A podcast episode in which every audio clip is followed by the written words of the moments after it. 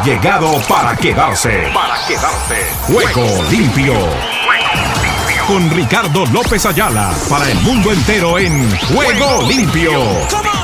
El programa deportivo en horario estelar de lunes a viernes.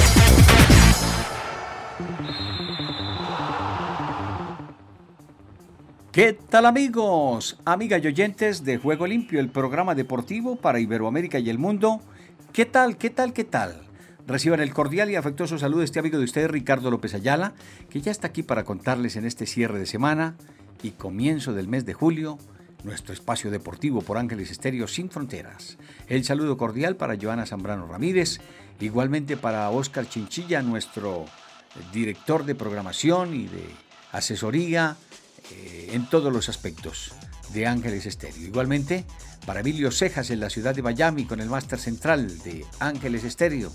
En Nueva York para Jairo Correa que ya va saliendo de todos sus inconvenientes y esperamos que pronto se ponga al frente del video de Ángeles Estéreo y de la fundación miangelporsiempre.com. Con todos ellos, mil y mil gracias por su apoyo, por su trabajo y nos vamos a continuación con esto que dice así, nuestros titulares, titulares, titulares. Ruedan, ruedan los titulares del deporte en juego limpio.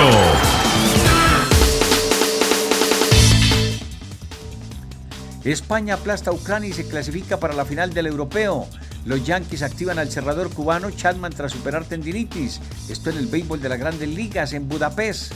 En los saltos mundiales de la piscina, China suma su décimo oro en la disciplina de saltos. Hamilton, esta pista sigue siendo la mejor. Pone los pelos de punta, dice con relación a lo que será el Gran Premio de Gran Bretaña en la Fórmula 1.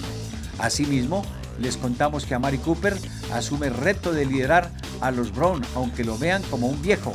Asimismo, Cloret, presentado como entrenador del Brescia, muy feliz de estar de vuelta.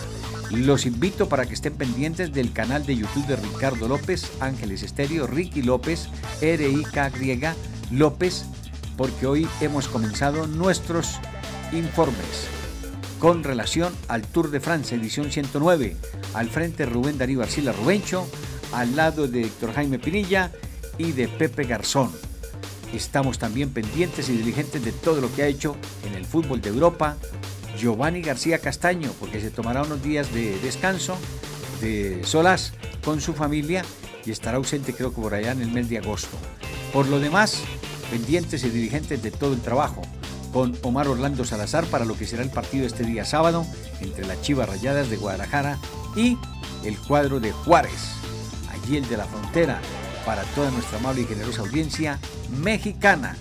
Estamos dispuestos para trabajar con ellos, para contarles los sucesos que haya en materia deportiva y del fútbol y esperando su apoyo respectivo. No se olviden seguirnos a través de nuestras redes sociales, pero en especial suscríbanse al canal de YouTube de Ricky López, R-I-K-Y López, Raya Ángeles Estéreo.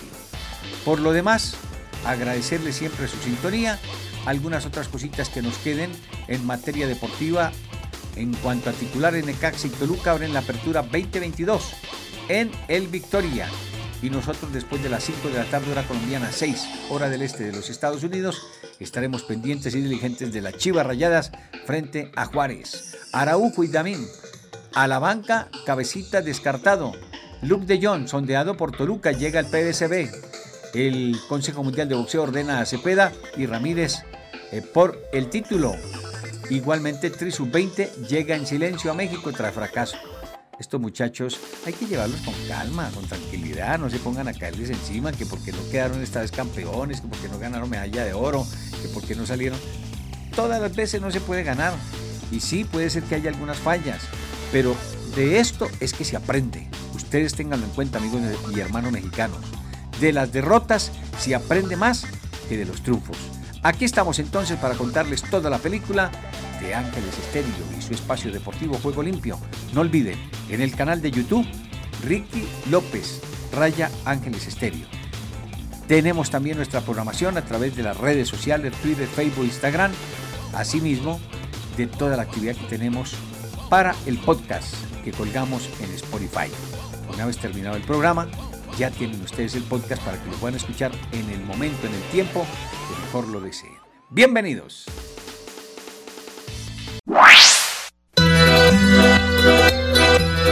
Gira la vida. Gira el ciclismo. En Juego Limpio. Con Rubencho, Rubén Darío Arcila. ¿Qué tal amigos? ¿Qué tal? Les habla Rubencho Rubén Darío Arcila. Ya estamos en camino desde Copenhague el primero de junio. Nos encontraremos con el Tour de Francia, mirando las mismas estrellas y brindando por ellas. Miremos hasta el 24 bajo el cielo de París, en juego limpio. Esta es otra gran etapa en el vuelo de Ángeles Estéreo. Buena suerte y buen camino. Aquí estamos en juego limpio con el gran resumen de lo que pasó en estos 13 kilómetros para Ángeles Estéreo y todos los amigos de Spotify. Atención que Yves Lampaert, primer líder del Tour de Francia, 31 años de edad, ya había ganado una etapa por allá en el 2017 en la Vuelta a España, se convierte en el primer líder sin tocar la puerta. En el camino de la evolución y la tecnología está coordinadora para conectar y mover los sueños de los colombianos. ¡Venga! Aquí está rematando la carrera Pitcock. Es campeón olímpico. Puede colocar un buen guarismo el representante de Gran Bretaña. Con Héctor Jaime, con Pepe Garzón. Vamos a suministrarle los datos, las diferencias, ubicación de los colombianos en una carrera de 13 kilómetros que está ganando Lampaer. Este no es nuevo en Contrarreloj, ha estado al lado de Renko peleándole cosas. Héctor Jaime Pirilla, ¿cómo está la pizarra? Rubencho, ese corredor que está ganando la etapa es belga. Fue campeón nacional de la crono en belga hace un par de años. El año pasado fue segundo. Y Lampaer está ganando con 15-17. Le ganó a Van quien era campeón del mundo en el ciclomontañismo, por solo 4 segundos. El tercero en la etapa hasta ahora está Dave Pogachar, que pierde por 7 segundos. Y el corredor Pogachar le gana al campeón del mundo de la crono, que es Filippo Gana. Sin anunciarse, porque aquí el gran favorito hoy era Filippo Gana. Y si no era Gana, tenía que ser uno del Jumbo Visma, como Van Aert, y resulta que no fue así. El ciclista belga Yves Lampaert del Quistep se coló en la fiesta de los favoritos en la clono inaugural del Tour de Francia, entonces disputada en Copenhague con un recorrido de 13,200, 13 kilómetros 200 metros, y se enfundó con todo merecimiento el primer mayo amarillo en una jornada marcada por la lluvia y el primer aviso de doble vencedor de la Gran Boucle, el esloveno Pogacar. La noticia hoy, no gana Filippo. La contrarreloj, esa es la gran noticia, es el candidato de todo el mundo. En la casa de apuestas deben estar en quiebra. Pitcock está en este momento en 14 minutos y 16 segundos buscando el punto de meta. El representante de Lineos intentando Nairo meterse entre los 20. Qué buena etapa la que ha hecho hoy Nairo Quintana. Discreta la actuación de Rigoberto Urán. El relato de Pep, Pep Garzón. Así es, mi querido Rubencho. Aquí vamos precisamente con la gente de la producción. Y allí está el pedalista Thomas Pitcock, el pedalista de Lineos, que va superando al número 37, Oliver Neisen del AG2R. Y ahora estamos de nuevo sobre este sector urbano. Recordemos que la lluvia se ha convertido en el factor determinante de esta contrarreloj individual. Muchos han rodado, como Stefan Bissinger, también Jonas Vingegaard. Y ahora se para en pedales. Ahí ven el pedalista de Lineos. Vemos a Timo Pitcock. Es el que por ahora está realizando un buen tiempo. Vamos a ver si se sostiene.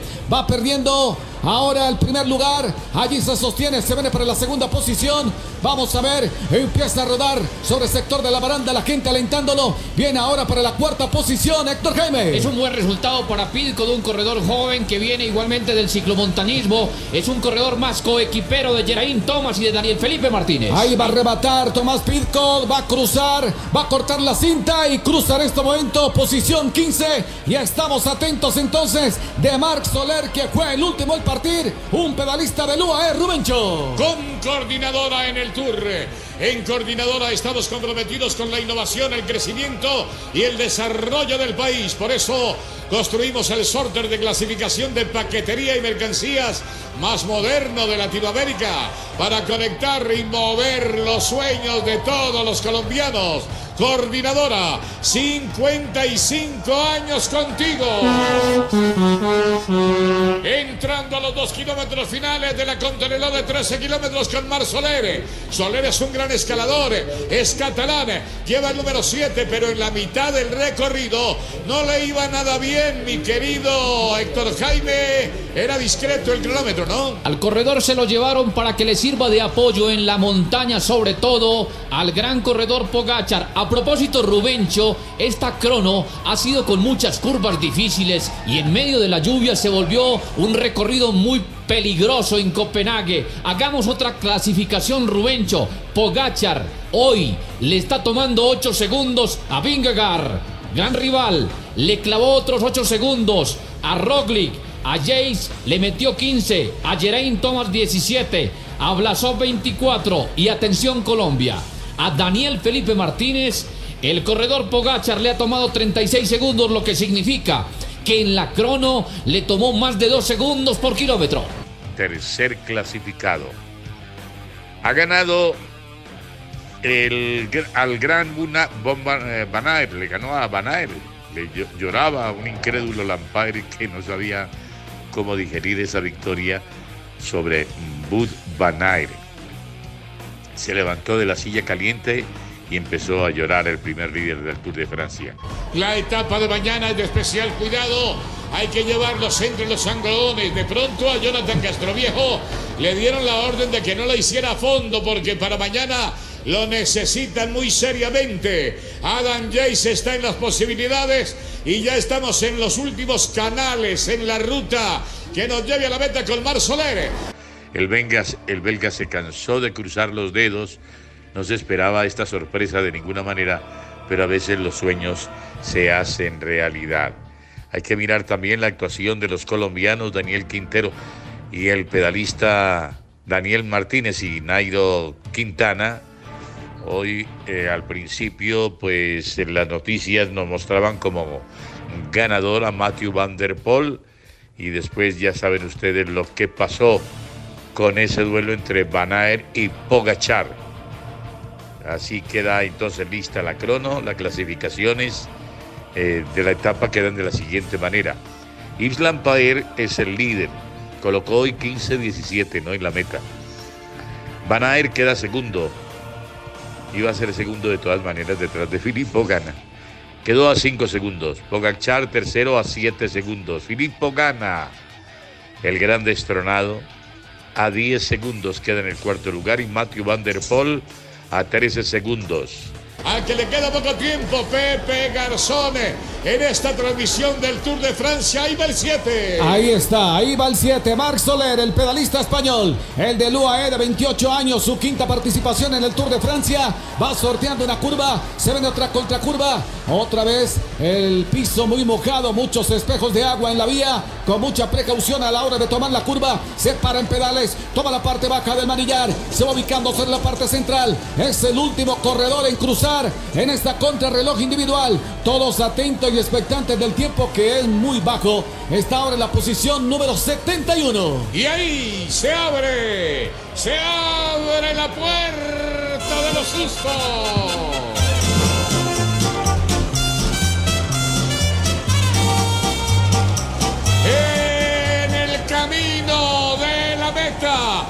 Camino de la evolución como coordinadora y de la tecnología. Está aquí el pedalista Mar Soler para conectar y mover los sueños de los colombianos. Mar Soler en el remate no va a colocar el mejor tiempo. Es distante de lo que ha colocado Lampaere. El listón muy arriba. Héctor Jaime termina y gana Lampaer llorando. Lampaer. 31 años de edad, belga, de 31 años, llegando etapa en la Vuelta a España en el 2017. Celebra, es un palo. Un palo para muchos en el día de hoy, Héctor Jaime. Es un buen contrarrelojero, pero claro que tiene motivos para llorar, no solamente porque se hace líder del Tour de France, la carrera más importante del mundo, sino a quién le ganó. Le ganó a Van Aert, que ha sido campeón del mundo en ciclomontañismo, pero que también ha sido grande en la ruta. Le ganó a Pogachar, el doble campeón del Tour. Le ganó a Filippo Gana, que hoy, con su gran estatura, tuvo que enfrentar las curvas. La crono era muy técnica, tal vez eso beneficiaba a Van der Poel, que entró quinto, el sexto Pedersen, el séptimo Vingegaard, el octavo Roglic, el noveno Molema, Dylan Teuns, ese gran rematador de montaña, ha hecho la décima casilla. Y ahí están entonces los resultados que llenan de lágrimas a este gran corredor Lampard, ciclista belga que pasó de ser campeón nacional y ahora a los 31 es el líder del Tour de France. Eh, los colombianos eh, tendremos que mirar completa la clasificación general y ya enseguida le damos un repaso. Cómo no, el belga celebra. Es que un triunfo sale con la camiseta amarilla en la primera etapa mañana, donde son favoritos Jacob Sene y Grone Becken también estará seguramente en ese remate. El hombre digiere la victoria, está feliz el muchacho del Quick Esteve y no pudieron los de casa.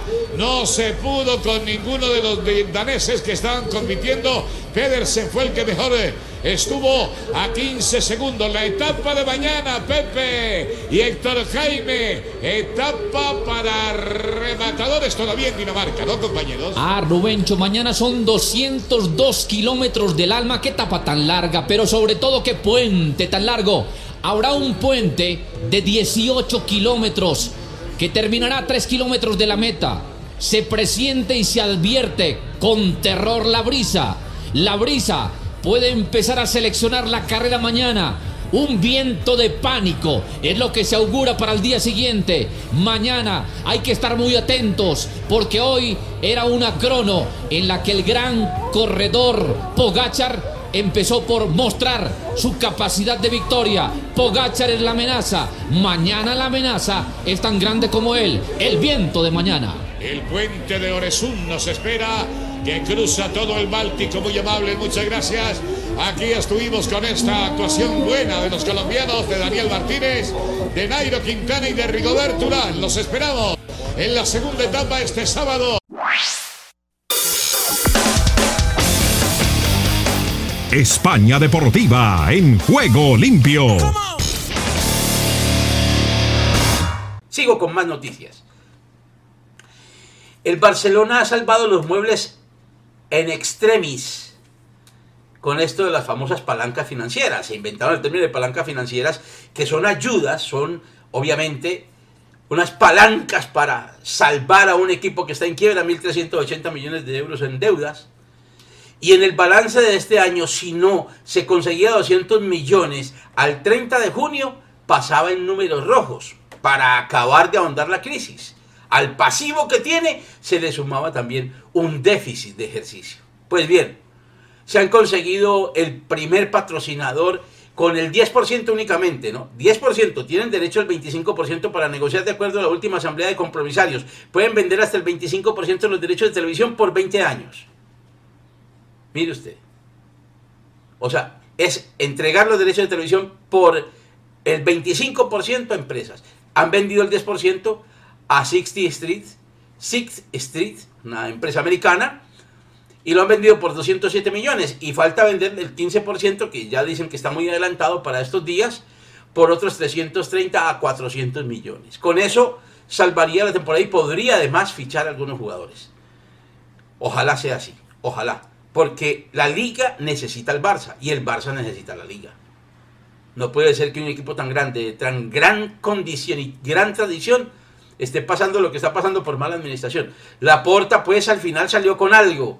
Esperemos que salga con todo. Esperemos que este señor alguna vez esté bien asociado, bien asesorado y salga adelante con el proyecto del Barcelona Fútbol Club, que se lo merece.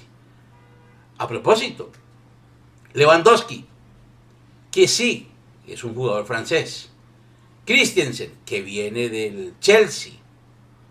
Se habla también de Rafinha. Han parado la venta al Arsenal. La han parado, le han dicho un momentito, quieto ahí. Rafinha, jugador del Leeds, de United. Lo quiere el Barcelona y parece que está interesadísimo más en venir, claro, tiene Champions.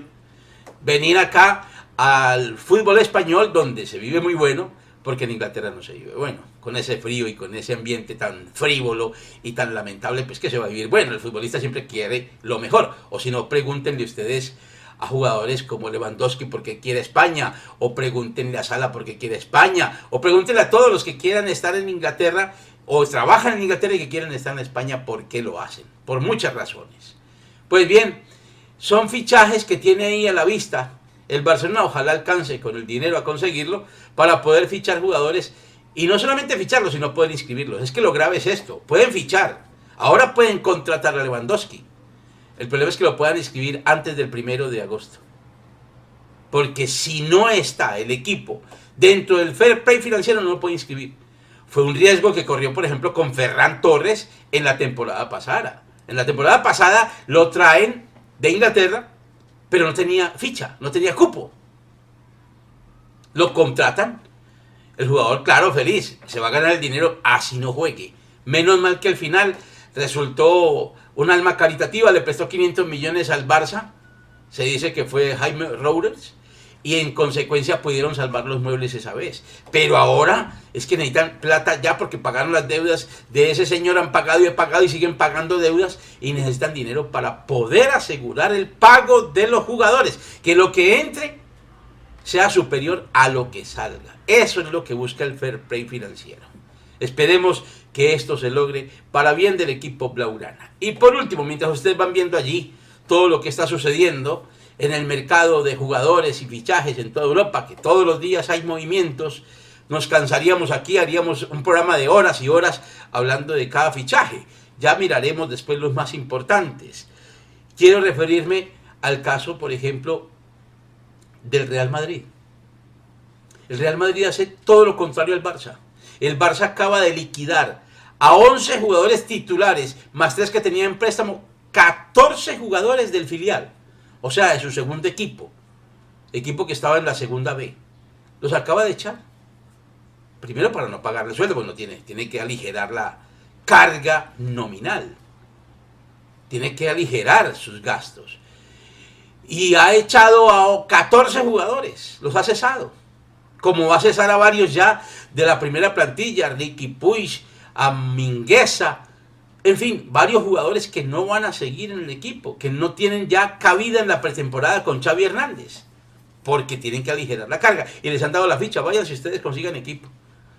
Ahí queda mal el Barça porque no rescatan ningún dinero en esos jugadores. Pues bien, eso hace el Barça y el Madrid al contrario. No trae grandes jugadores, eh, pensaba únicamente en Mbappé, no trae jugadores veteranos, jugadores ya consagrados, no. Trae jugadores para hacer ¿Y qué sucede? Está llenando en las divisiones inferiores el equipo filial. Trae brasileños, argentinos, uruguayos, trae francés, de todas partes. Ahora es el equipo que trae más jugadores para la cantera con 15, 16, 17 años. Eso es pensar en el futuro. Eso es alimentar a un verdadero club en el futuro. Ese es Florentino Pérez. ¿Cómo ha cambiado la estructura? De ser el Barça antes la cantera, ahora la cantera es la fábrica, porque así se llama la verdadera cantera del Real Madrid. Me alegra mucho y ojalá todos los clubes hicieran lo mismo, porque como están las cosas en España ante la situación económica de muchos clubes y la forma como los está amarrando la liga para no gastar en exceso, los tiene bien controlados, pero también los tiene inhibidos de fichar grandes jugadores como si pasa en Inglaterra o pasa en Italia o pasa en Francia, donde gastan y gastan a manos llenas y no les dice nadie nada hasta que llegue el momento en que se revienten los clubes. En España estará asegurada la supervivencia de los clubes con ese manejo estricto del fair play financiero de la liga de Javier Tebas. Me alegra mucho pues, pero que quede esto como una nota más. Para cerrar, y como ejemplo para la juventud, yo no soy amigo de las actitudes del Latan Ibrahimovic. Mí me parece que Ibrahimovic se ha equivocado mucho, ha sido muy soberbio, se maneja mucho por el ego. Pero lo que ha hecho con el Milan, campeón de Italia, lo que ha hecho este año, al estar lesionado y tener incapacidad hasta el mes de diciembre por una rotura de ligamentos, es maravilloso. Él se gana sus millones, pero hoy ha determinado que únicamente va a cobrar 100 mil dólares o 100 mil euros mejor por los meses que faltan para recuperarse dentro del club, que no le rescindan el contrato, que tampoco se lo paralicen, que él tiene que ir a entrenar a Milanelo, que es la sede de Milán, y allí recuperarse de su lesión.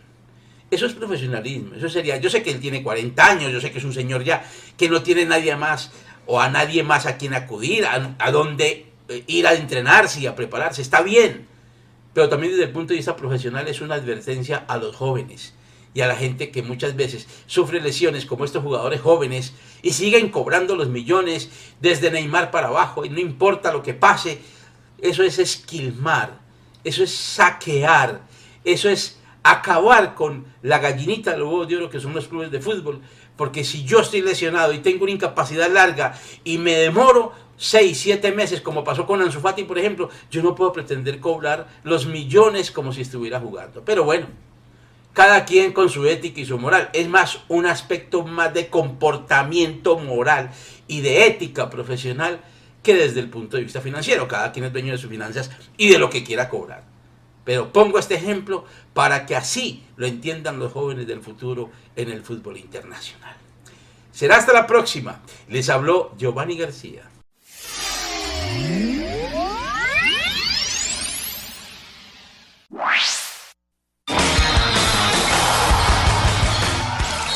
Ahora todas las noticias de todos los deportes en juego limpio. La FIFA empleará tecnología semiautomatizada e inteligencia artificial para la detección del fuera de juego en la Copa del Mundo Qatar 2022, con el objetivo de tomar decisiones más rápidas, precisas y fiables en la competición futbolística más importante del mundo. El centrocampista argentino Javier Pastore ha anunciado a través de las redes sociales del club que seguirá una temporada más en el Elche de España. El jugador, cuyo contrato expiró este jueves, ha asegurado estar feliz por quedarse un año más. Real Madrid presentó junto a Adidas su nueva camiseta que utilizará como visitante durante la temporada 2022-23 y en la que recupera el color morado. La segunda equipación del conjunto madridista vuelve al color empleado la temporada 2016-2017. El delantero francés Ousmane Dembélé dejó de ser jugador del Barcelona este viernes y se convirtió oficialmente en agente libre, lo que no significa todavía que su futuro esté lejos del Camp. El técnico argentino Jorge Sampaoli ha tomado la decisión de dejar el Olympique de Marsella, decepcionado por la falta de refuerzos durante el inicio del mercado de verano, indican este viernes varios medios franceses. El Departamento de Justicia de Estados Unidos anunció que compensará a la FIFA la CONCACAF, la CONDEBOL y otras federaciones de fútbol nacionales con otros 92 millones de dólares por las pérdidas causadas por las tramas de corrupción en ese deporte. La Mutual Uruguaya de Futbolistas Profesionales de Uruguay decidió suspender la actividad del fútbol en el país sudamericano luego que la directiva de un equipo denunciara agresiones y amenazas contra deportistas, dirigentes y funcionarios. El Paris Saint-Germain anunció el fichaje del centrocampista del Porto Víctor Machado Ferreira, más conocido como Vitiña, con un contrato de cinco años, indicó el club en un comunicado. El ecuatoriano Independiente del Valle venció 2 a 1 al argentino Lanús con un gol de Jaime Ayoví en el minuto 94 en el partido de ida de los octavos de final de la Copa Sudamericana que les enfrentó en el Estadio Olímpico Atahualpa de Quito. Colombia se coronó campeón del boxeo en los Juegos Bolivarianos luego de ganar este jueves siete medallas de oro de las 13 que se disputaron en la jornada final celebrada en el Parque de la Leyenda Vallenata. Apenas un día después de que su compañero de equipo, el jardinero Brian Reynolds, disparara tres cuadrangulares, el receptor puertorriqueño Michel Pérez se voló la barda en tres ocasiones para liderar a los Piratas de Pittsburgh a un triunfo de 8 a 7 sobre los cerveceros de Milwaukee. La Major League Baseball dio a conocer los resultados de la primera fase de la votación para el Juego de Estrellas Grandes Ligas 2022 en el cual el jardinero venezolano Ronald Acuña Jr. aseguró su titularidad y otros 13 latinos se mantienen en la contienda por ser los abridores en sus posiciones. El pívot serbio Nikola Jokic, doble MVP de la NBA, permanecerá bajo la disciplina de los Nuggets de Denver hasta el año 2028 a cambio de 264 millones de dólares, el mayor contrato de la historia de la competición. El español Carlos Ortiz lidera el Portland Invitational tras la primera jornada con un brillante 5 bajo par en el primer torneo del recién nacido Golf 16 que se disputa en Estados Unidos en medio de las polémicas contra los jugadores que se sumaron a esta nueva liga financiada con el dinero de Arabia Saudí. El estadounidense JT Poston fue el mejor en la jornada de la apertura del John Deere Classic al entregar una tarjeta de 62 golpes 9 bajo par. Detrás de Poston, 99 del ranking mundial, se sitúa el canadiense Michael Glish. La NFL informó que la audiencia disciplinaria del mariscal de campo de los Browns de Cleveland, Dishon Watson, concluyó luego de tres días y el fallo se emitirá después del 11 de julio.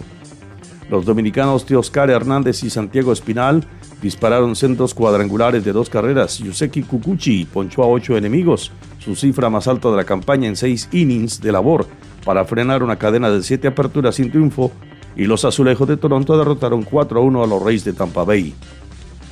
No hay días fáciles para Rafael Nadal en Wimbledon.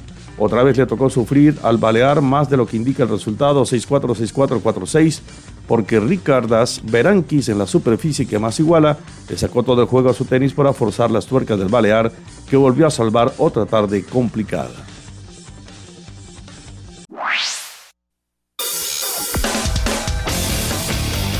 Argentina Deportiva, bienvenida a Juego Limpio.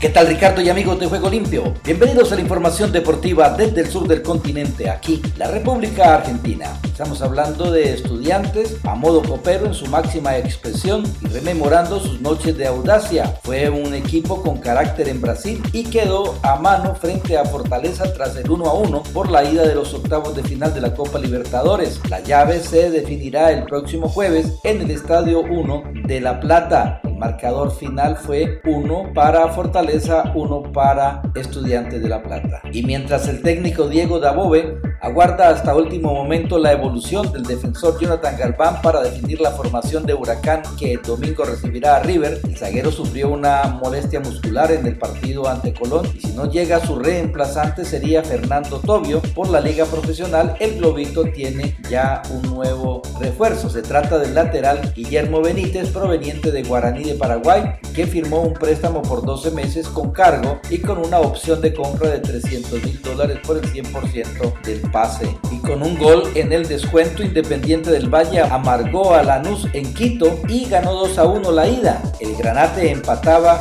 por Belmonte y se durmió. Definen entonces en el sur. Lanús que había ofrecido muy poco, pero se llevaba un valioso empate desde la altura de Ecuador, se durmió en tiempo adicionado y cayó ante Independiente del Valle por 2 a 1 en el marco de la ida de los octavos de final de la Copa Sudamericana. Y hablamos del básquetbol porque la selección argentina de básquet protagonizó una notable reacción en el cuarto final y terminó imponiéndose como visitante a su par de Venezuela por 69 a 66 un partido válido por la tercera ventana de clasificación de las eliminatorias continentales rumbo a la Copa del Mundo Indonesia, Filipinas, Japón 2023. Así perdiendo por 10 puntos al cabo del tercer cuarto, Argentina venció como visitante a Venezuela por 69 a 66 y Campazo anotó 29 puntos. Y una noticia que ya es confirmada, Independiente cerró la llegada de Gabriel Hachem. Volante llega libre tras su paso por Defensa y Justicia y se convertirá en el cuarto refuerzo de Independiente junto a Elizalde, Ferreira y Marcone. Y hablamos del rugby porque el entrenador de los Pumas, el australiano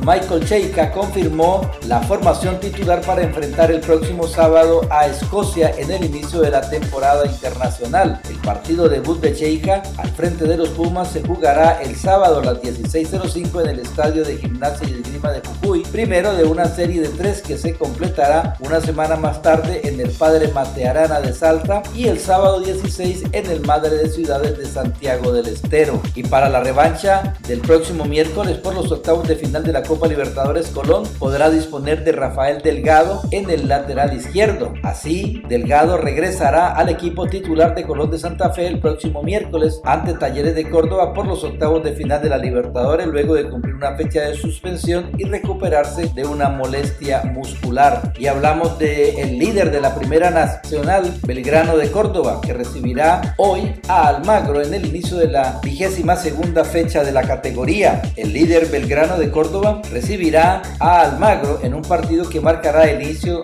de la jornada 22 de la Primera Nacional. El partido se jugará a las 19.10 en el estadio Julio César Villagra y contará con el arbitraje de Nazareno Araza. Y hablamos de Boca Juniors porque desde Bransen 805 partió una oferta formal por el chileno Arturo Vidal. Así se conoció ayer desde las oficinas de Boca Juniors, club que le ofreció al mediocampista un contrato de tres temporadas para venir a la Argentina en el presente mercado de pases. Y para cuidar a los titulares de cara al partido de vuelta ante Vélez, Marcelo Gallardo dispondrá un equipo mixto frente a Huracán. Aliendro sigue bajo cuidado. Saldrán a la cancha los futbolistas que habitualmente integran el banco de suplentes. Por su parte, Argentinos Juniors tratará de encarrilar su presente en la liga profesional cuando visite a Central Córdoba que debe seguir sumando para no pasar sobresaltos. Así se enfrentarán hoy en busca de triunfo que les permita comenzar a tener una regularidad en un encuentro que dará inicio a la sexta jornada de la liga profesional. El partido se jugará desde las 19.15 en el estadio Alfredo Terrera y contará con el arbitraje de Silvio Truco. Y tras su paso por Independiente, el volante ofensivo Gastón Toñi regresa a Defensa y Justicia a préstamo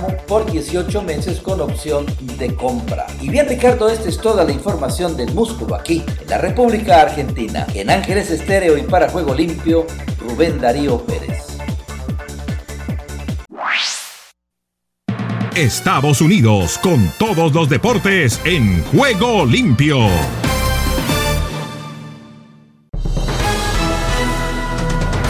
Momento deportivo en la voz de América les informa John F. Burnett. La superestrella del baloncesto Kevin Durant podría seguir buscando más títulos en otro equipo. Durant pidió el jueves a los Nets de Brooklyn que lo cambiaran de equipo, de acuerdo con una persona con conocimiento directo a la decisión que seguramente tendrá numerosos conjuntos buscando articular una gigantesca oferta por el superastro de la NBA. Los Nets trabajan con Durant para encontrar un posible equipo y ya tienen varios en una lista de predilectos. ESPN fue el primero en reportar la petición de canje de Durant con Phoenix y Miami como sus destinos preferidos. La noticia se dio a conocer horas antes de que inicie el periodo de agencia libre de la NBA. Durant ha disputado 14 temporadas en la NBA sin incluir el año que estuvo fuera recuperándose de un desgarre en el tendón de Aquiles. Promedia 27,2 puntos en su carrera. En ese periodo solo LeBron James con 27,3 unidades promedia más. Y en el tenis, Rafael Nadal repitió la fórmula para acceder a la tercera ronda de Wimbledon. El jueves el astro español dominó los primeros dos sets, cedió el tercero y apuró el paso en el cuarto para someter la resistencia de Ricardo Beranquis.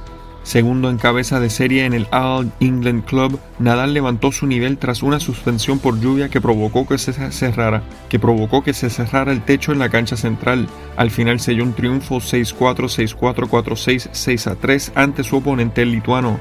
El partido tuvo el mismo patrón de su debut ante el argentino Francisco Cerúndolo, uno que se extendió a cuatro sets tras perder el tercero. No fue mi mejor comienzo, pero sí el mejor final, reconoció Nadal invicto este año en citas de Grand Slam.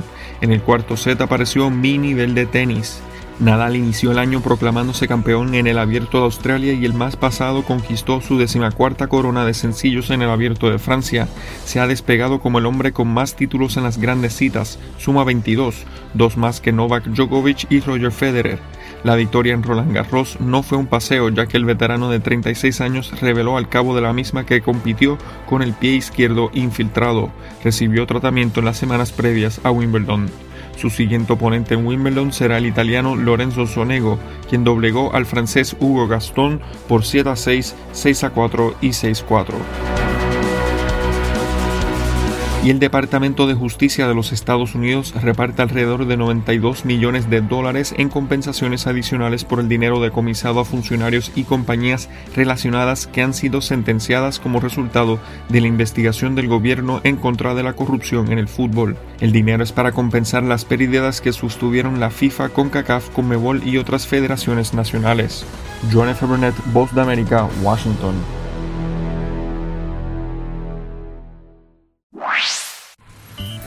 Solo un minuto. Afirmar que conocemos a alguien significa, por lo general, que tenemos información de la persona o que sabemos que existe. Sin embargo, así es como muchos cristianos conocen a Jesucristo. Están conscientes de que es el Salvador del mundo, que murió en nuestro lugar y que resucitó para sentarse a la diestra del Padre. Esos son los hechos, pero la recopilación de datos no dará satisfacción duradera.